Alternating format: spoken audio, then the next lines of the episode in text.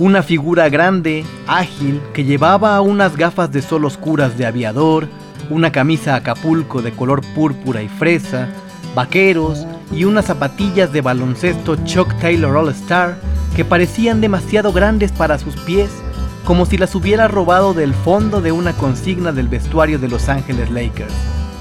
Llevaba consigo un bolso de mano de cuero grande, con una calcomanía identificativa de Rolling Stone y una placa donde ponía prensa. A veces lo llamaba su bolso y frecuentemente su botiquín, lleno de pastillas y ampolletas y frascos, a juzgar por la manera como tintineaba cuando lo movía. Así describe George Plimpton a Hunter Stockton Thompson. Bienvenidos sean al podcast del Señor de Lentes.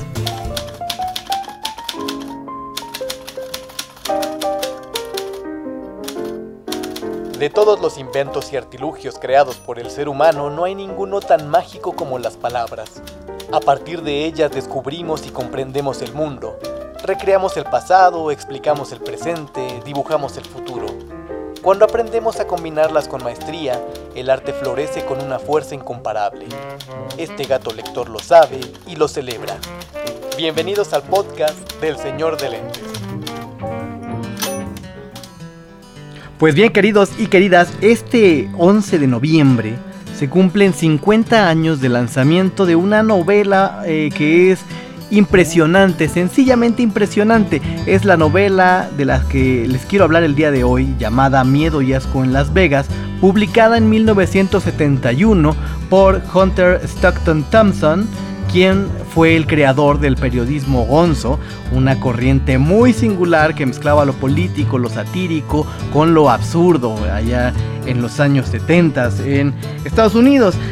Para todas las personas que, conocen un poquito el periodismo musical, la historia del del periodismo musical en Estados Unidos, pues la figura de Hunter Thompson no puede ser sino una, una meta, un ideal eh, bastante esquizofrénico y extraño al que quisiera uno llegar.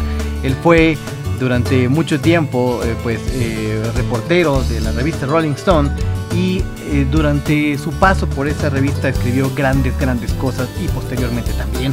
Esta novela es muy singular porque relata los eventos, eventos que fueron más o menos reales, eh, en los que Hunter Thompson acudió a la carrera 1400 en Las Vegas y eh, un mes después más o menos eh, acudió a, una, a un congreso de policías sobre droga también en Las Vegas.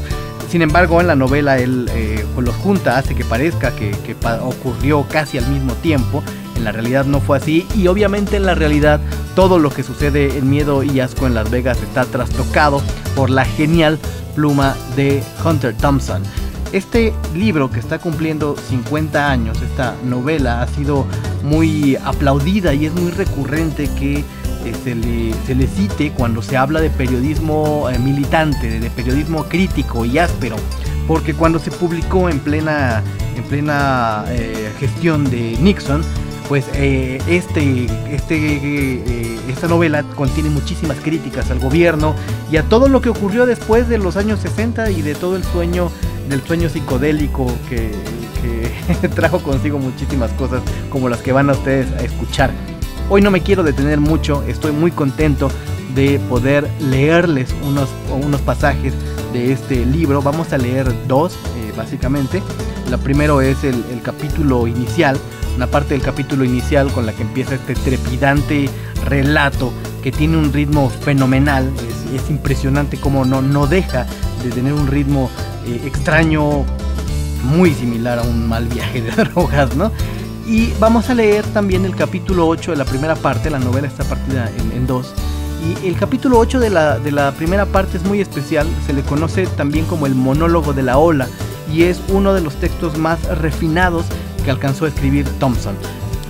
Muy congruente con lo que creía y con lo que sentía, Hunter Thompson acabó desquiciándose del mundo y quitándose la vida en el año 2005 cuando contaba 67 años de edad. Para fortuna del mundo dejó un legado muy intenso de eh, periodismo literario, es un cronista impresionante que se da toda clase de licencias y que nos arroja unas ficciones que son muy, muy cercanas a la realidad. Gran, gran pluma, la de Hunter Thompson. Y sin más por hoy, hoy sin entretenerlos demasiado, les voy a dejar esta lectura que preparamos de los capítulos 1 y 8 de la primera parte de Miedo y Asco en Las Vegas. Disfrútenlo. Miedo y Asco en Las Vegas. Un viaje salvaje al corazón del sueño americano. Hunter Stockton Thompson, 1971. Fragmentos. Parte 1, capítulo 1.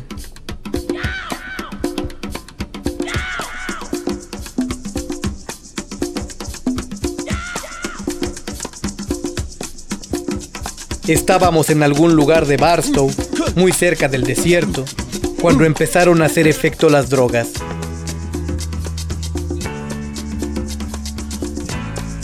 Recuerdo que dije algo así como, estoy algo volado, mejor conduces tú. Y de pronto hubo un estruendo terrible a nuestro alrededor y el cielo se llenó de lo que parecían vampiros inmensos, todos haciendo pasadas y chillando y lanzándose en picado alrededor del coche que iba a unos 160 por hora, la capota bajada, rumbo a Las Vegas. Y una voz aulló.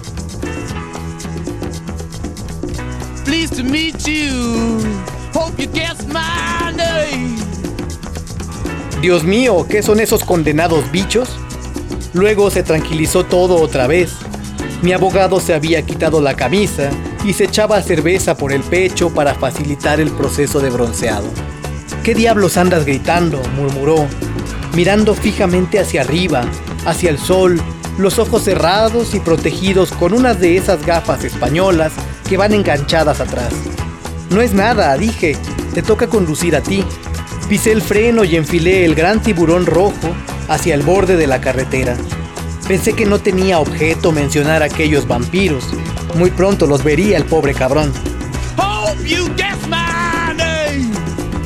Oh, Era casi mediodía y aún teníamos que recorrer más de 160 kilómetros. Sería duro. Sabía que muy pronto estaríamos los dos volados del todo. Pero no había marcha atrás ni tiempo para descansar. Tendríamos que seguir.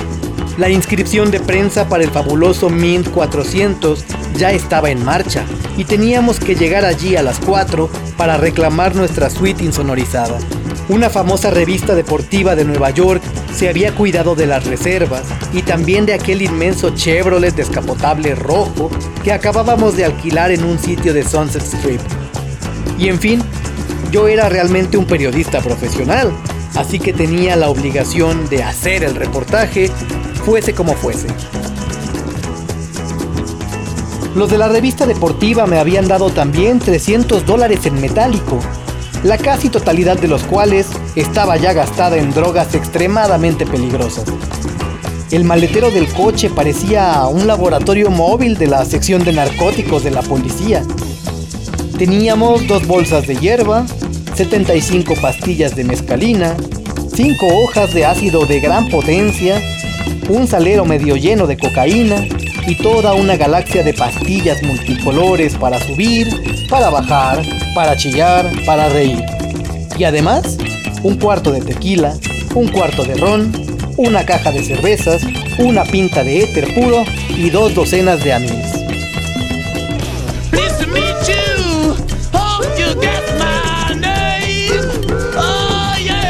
Habíamos recogido todo esto la noche antes en un frenético recorrido a toda pastilla por el condado de Los Ángeles. De Topanga a Watts agarramos todo lo que se nos puso a mano. No es que necesitásemos todo aquello para el viaje, pero en cuanto te metes a hacer una recolección seria de drogas, tiendes a reunir las más posibles. A mí lo único que realmente me fastidiaba era el éter no hay cosa en el mundo más desvalida, irresponsable y depravada que un hombre sumido en las profundidades de un colocón de éter.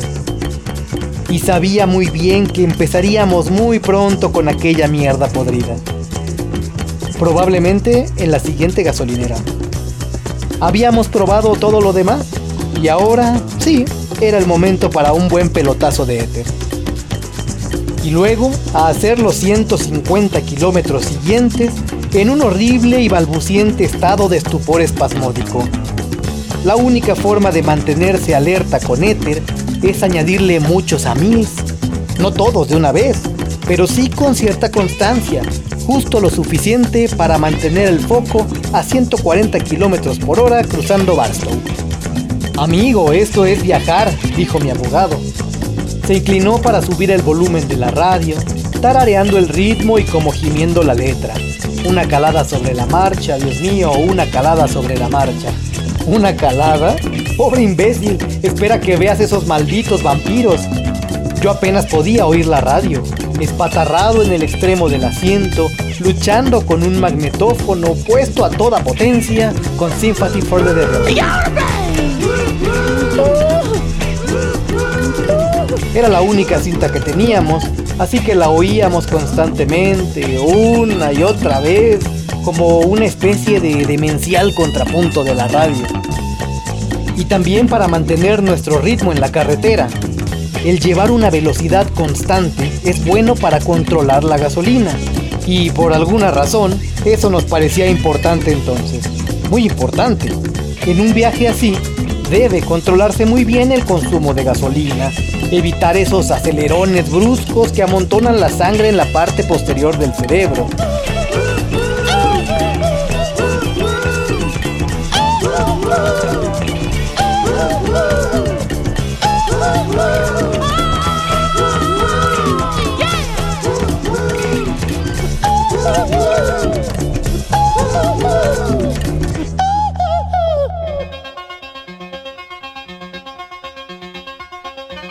Mi abogado vio al autoestopista antes que yo.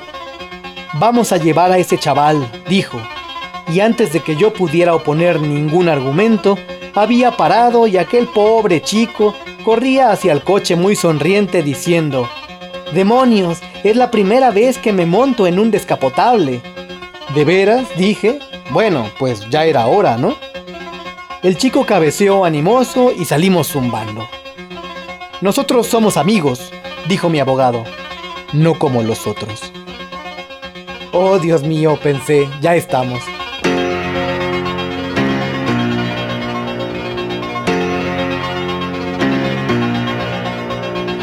Corta ese rollo, dije ásperamente, o te pongo las sanguijuelas. Él sonrió y pareció entender. Por suerte, el ruido era tan espantoso en el coche, entre el viento y la radio y el magnetófono, que desde el asiento trasero el chaval no podía oír una sola palabra de lo que decíamos. ¿O podía? ¿Cuánto tiempo podremos aguantarnos? me preguntaba yo. ¿Cuándo empezará uno de los dos a soltarle incoherencias y desvaríos al chico? ¿Qué pensará él entonces? Aquel mismo desierto solitario era el último hogar conocido de la familia Manson. ¿Establecería la lúgubre conexión cuando mi abogado empezase a aullar que caían vampiros e inmensas rayas voladoras sobre el coche?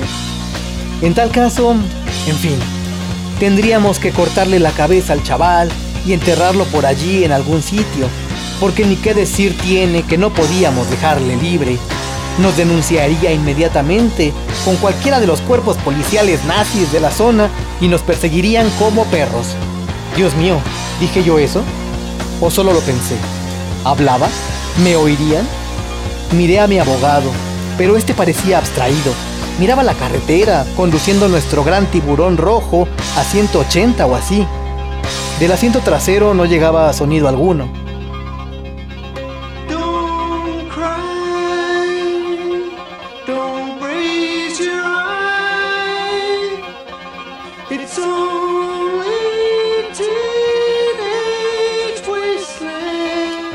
Quizás sea mejor charlar un poco con este chaval, pensé. Quizás si le explicase cosas se tranquilizaría. Claro, me volví y le dirigí una majestuosa sonrisa, admirando la forma de su cráneo. Por cierto, dije, debes saber una cosa. Me miraba fijamente, sin pestañear. ¿Estaba rechinando los dientes? ¿Me oyes? grité. Asintió. Pues bien, dije, quiero que sepas que vamos camino de Las Vegas en busca del sueño americano. Sonreí. Por eso alquilamos este coche, añadí. Era el único medio de conseguirlo, ¿lo entiendes? Él asintió otra vez, pero me miraba muy nervioso. Quiero que tengas todos los datos, los antecedentes, dije. Porque se trata de una cosa bastante siniestra, con posibilidad de peligro personal extremo. Demonios, se me había olvidado la cerveza. ¿Quieres una? Meneó la cabeza. ¿Y un poco de éter? Dije. ¿Qué? No, nada, nada. Vayamos directamente al grano. Mira, hace unas 24 horas estábamos sentados en el Polo Lounge del Hotel Beverly Hills, en el jardín por supuesto, y acabábamos de sentarnos allí debajo de una palmera cuando se me acercó aquel enano uniformado con un teléfono color rosa y dijo, Debe de ser la llamada que lleva usted tanto tiempo esperando, señor. Solté una risotada y abrí bruscamente una lata de cerveza que derramó un montón de espuma por el asiento trasero y seguí diciendo. Y sabes, tenía razón el tipo, estaba esperando aquella llamada, pero no sabía quién me llamaría, ¿entiendes? La cara del chaval era una máscara del más profundo miedo y desconcierto. Seguí machacando. Quiero que sepas que este tipo que va al volante es mi abogado. No es una mierda cualquiera que me haya encontrado por ahí en la calle. Mírale, demonios. Parece un tipo como tú y como yo, ¿verdad que no? Eso es porque es extranjero. Creo que debe de ser samoano. Pero eso da igual. ¿Tú tienes prejuicios? No, no, yo qué va, masculló él. Ya me parecía, dije, porque a pesar de su raza, este hombre es para mí muy valioso, muchísimo. Eché una mirada a mi abogado, pero su mente estaba en otro sitio.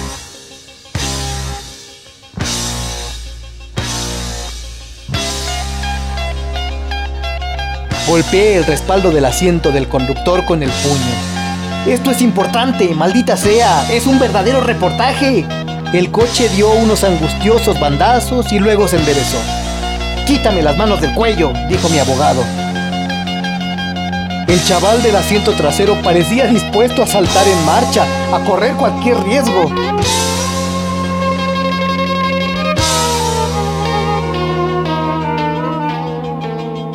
Nuestras vibraciones estaban haciéndose desagradables, pero ¿por qué? Me sentía desconcertado, frustrado. ¿Es que no había comunicación en aquel coche? Habíamos degenerado hasta el nivel de torpes bestias.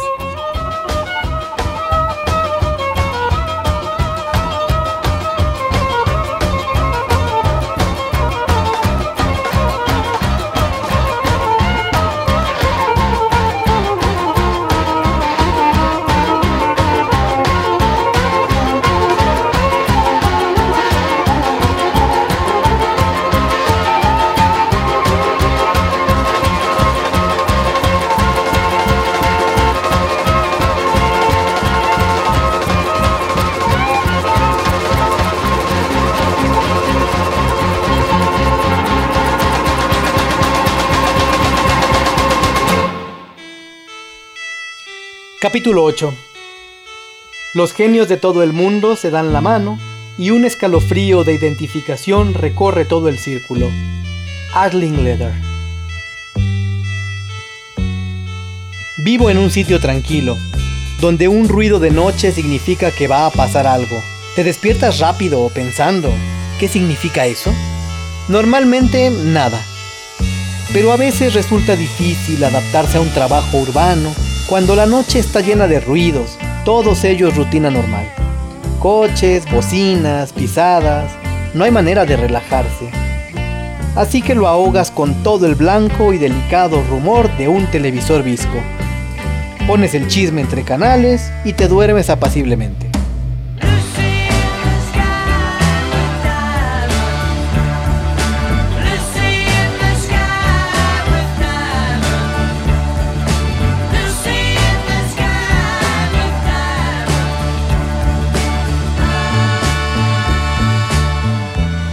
Ignora esa pesadilla del baño.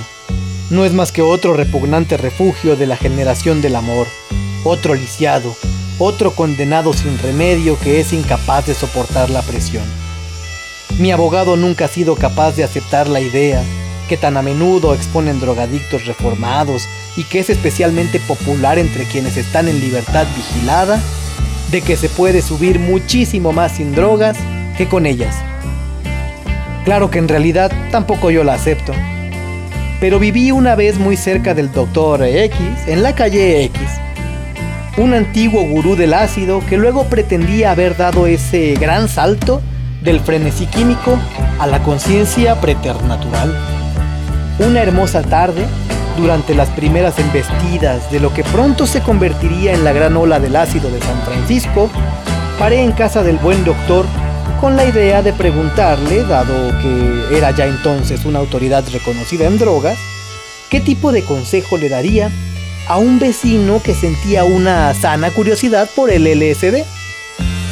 Aparqué allí y subí el camino de grava, deteniéndome en ruta para saludar cortésmente a su mujer, que estaba trabajando en el jardín, bajo el ala de un inmenso sombrero segador.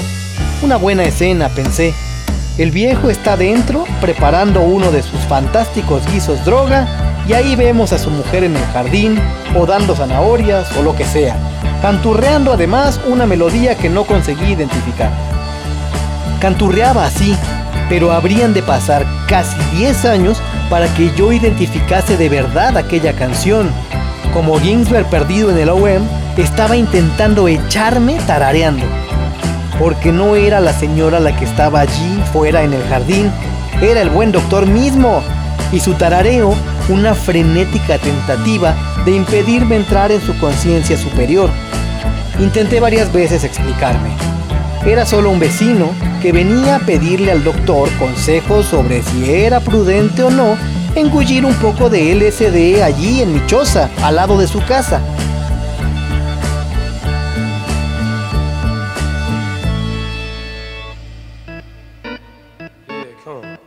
En fin, yo tenía armas y me gustaba disparar. Sobre todo de noche, cuando salía una gran llama azul, además de todo aquel ruido. Y sí, las balas también. Eso no podemos ignorarlo. Grandes bolas de plomo, aleación, volando alrededor del valle a velocidades superiores a los 1230 metros por segundo.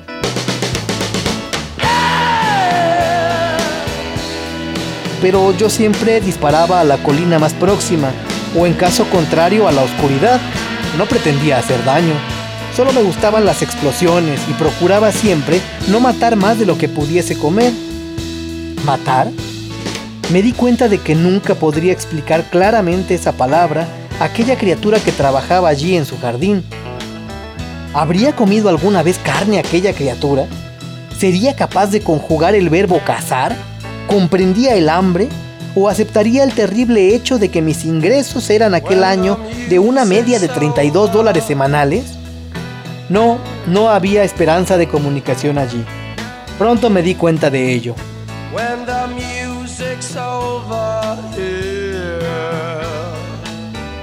Pero no lo bastante como para impedir que el doctor Droga me achuchase canturreando a lo largo de su camino hasta mi coche y luego colina abajo.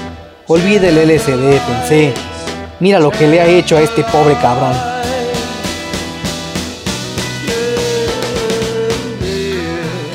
Así que seguí con el hash y con el ron otros seis meses o así.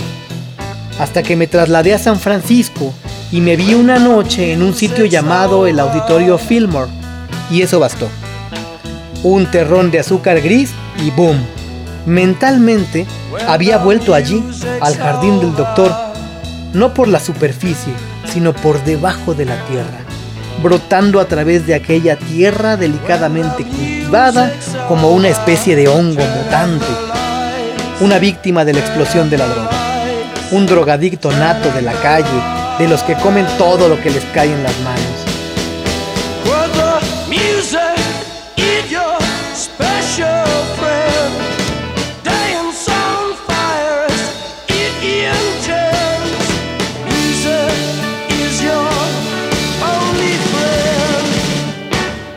Recuerdo que una noche en el Matrix entró un viajero con un gran paquete a la espalda gritando, ¿alguien quiere un poco de L, S, D?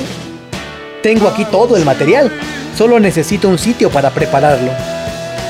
El encargado se le echó encima murmurando, calma, calma, vamos a la parte de atrás. No volví a verle después de aquella noche, pero antes de que se lo llevaran, el viajero distribuyó sus muestras, que eran inmensas espánsulas blancas. Entré en el retrete de caballeros para tomar la mía. Pero primero solo la mitad pensé. Buena idea, aunque algo difícil de realizar dadas las circunstancias. Tomé la primera mitad, pero derramé el resto en la manga de mi camisa roja Pendleton. Y luego, cuando me preguntaba qué hacer con aquello, vi que entraba uno de los músicos. ¿Qué pasa? dijo. Bueno, dije, todo este material de mi manga es LCD. No dijo nada, solo me agarró el brazo y empezó a chuparlo. Una escena muy rara. Me pregunté qué pasaría si se aventurase por allí casualmente algún corredor de bolsa joven trío Kingston y nos casase en plena función. Que se joda, pensé. Con un poco de suerte esto le destrozará la vida. Pensará constantemente que detrás de alguna estrecha puerta, en todos sus bares favoritos, hay hombres de camisas rojas Pendleton corriéndose juergas increíbles con cosas que él no conocerá jamás. ¿Se atrevería a chupar una manga? Probablemente no. Calma, finge que no lo viste. Cancel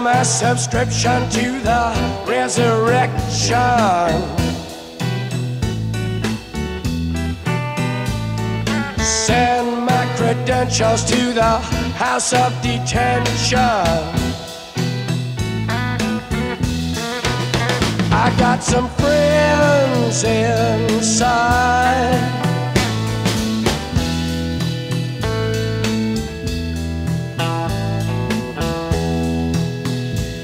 The face in the mirror won't stop. The girl in the window won't drop.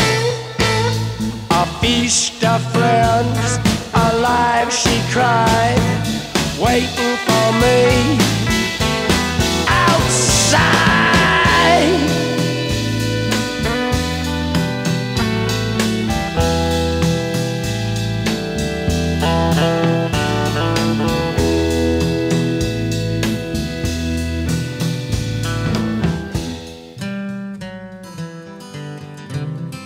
Extraños recuerdos en esta inquietante noche de Las Vegas.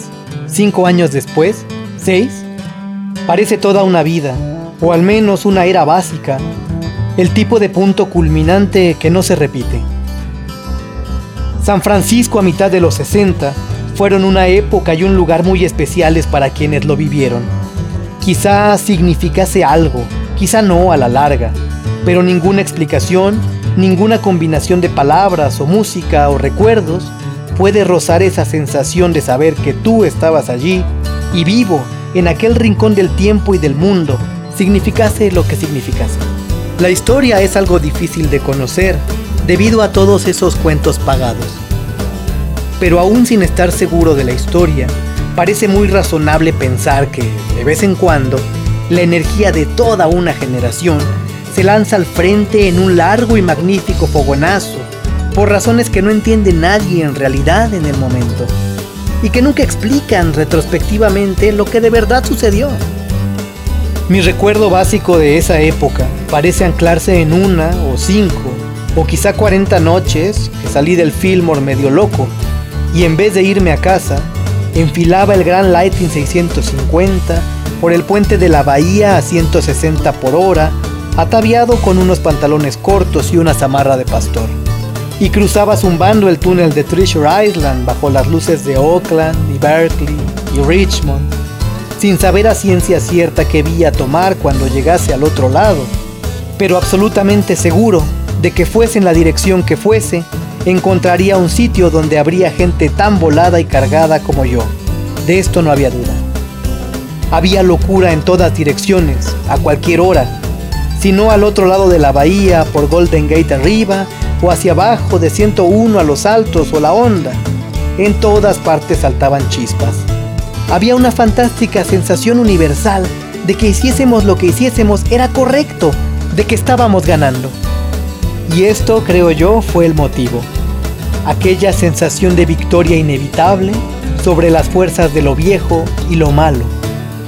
No en un sentido malvado o militar, No necesitábamos eso. Nuestra energía prevalecería sin más. No tenía ningún sentido luchar, ni por parte nuestra ni por la de ellos. Teníamos todo el impulso, íbamos en la cresta de una ola alta y maravillosa. Así que en fin, menos de cinco años después, podías subir a un empinado cerro en Las Vegas y mirar al oeste. Y si tenías vista suficiente, podías ver casi la línea que señalaba el nivel de máximo alcance de las aguas, aquel sitio donde el oleaje había roto al fin y había empezado a retroceder.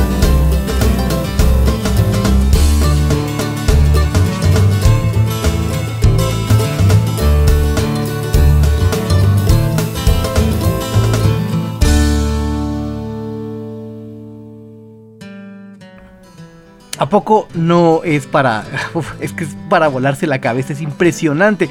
Para, hay, mucha gente, yo sé que, hay mucha gente que cuando empieza en el, tema de buscar la, literatura un poco marginal de los Estados Unidos y cae en las manos de, la generación beat, puede generar como cierta adicción o afición a los temas, a los textos de, Kerouac, de Ginsberg, de Burroughs y em, también del propio Bukowski, aunque él no es parte de la generación Beat.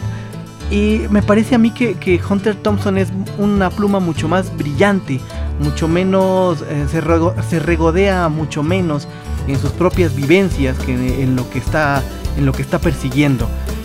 Hay una adaptación de esta novela que la dirige Terry Gilliam, ¿por qué no? Otro, otro loco.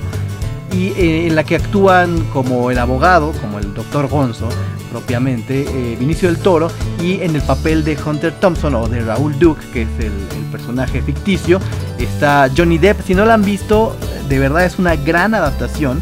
Eh, es muy difícil adaptar esta novela y Terry Gilliam lo logró de manera genial. Y bueno, para los que no reconocieron, y si no reconocieron la música con la que está acompañada la lectura Tache, porque son elementales, eh, piezas elementales del rock, pues tomamos algunas piezas de, aquellos años que muestran como el abanico eh, bajo el que eh, se, pues, se agruparon muchísimas bandas. Y lo que escuchamos fue a los Rolling Stones con Sympathy for the Devil. Después nos bajamos a Bob O'Reilly de The Who. Después escuchamos a los Beatles con Lucy in the Sky with Diamonds. Después eh, fue When the, Music, eh, When the Music's Over de The Doors. Y finalmente cerramos con una de las grandes bandas de la psicodelia de todos los tiempos, Grateful Dead, con uh, Friend of Devil. Eh, es, ha sido increíblemente delicioso grabar, aunque un poco difícil el ritmo de escritura de, de Thompson es bastante complicado para leerlo, pero ha sido un encanto poder compartir con esto, con ustedes, esta lectura en conmemoración de los 50 años de la publicación de Miedo y Asco en Las Vegas. Muchas gracias por escucharnos. Estamos aquí de regreso bien pronto para platicar de discos y demás libros. Muchísimas gracias por escuchar el podcast del Señor de Lentes y ya lo saben, si les gusta, recomiéndenlo y compartan nuestras publicaciones que tenemos ahí en Facebook, Instagram, eh, Twitter y lo que sea. Compartan esta, este podcast y disfruten, tengan buenísimas lecturas. Chao.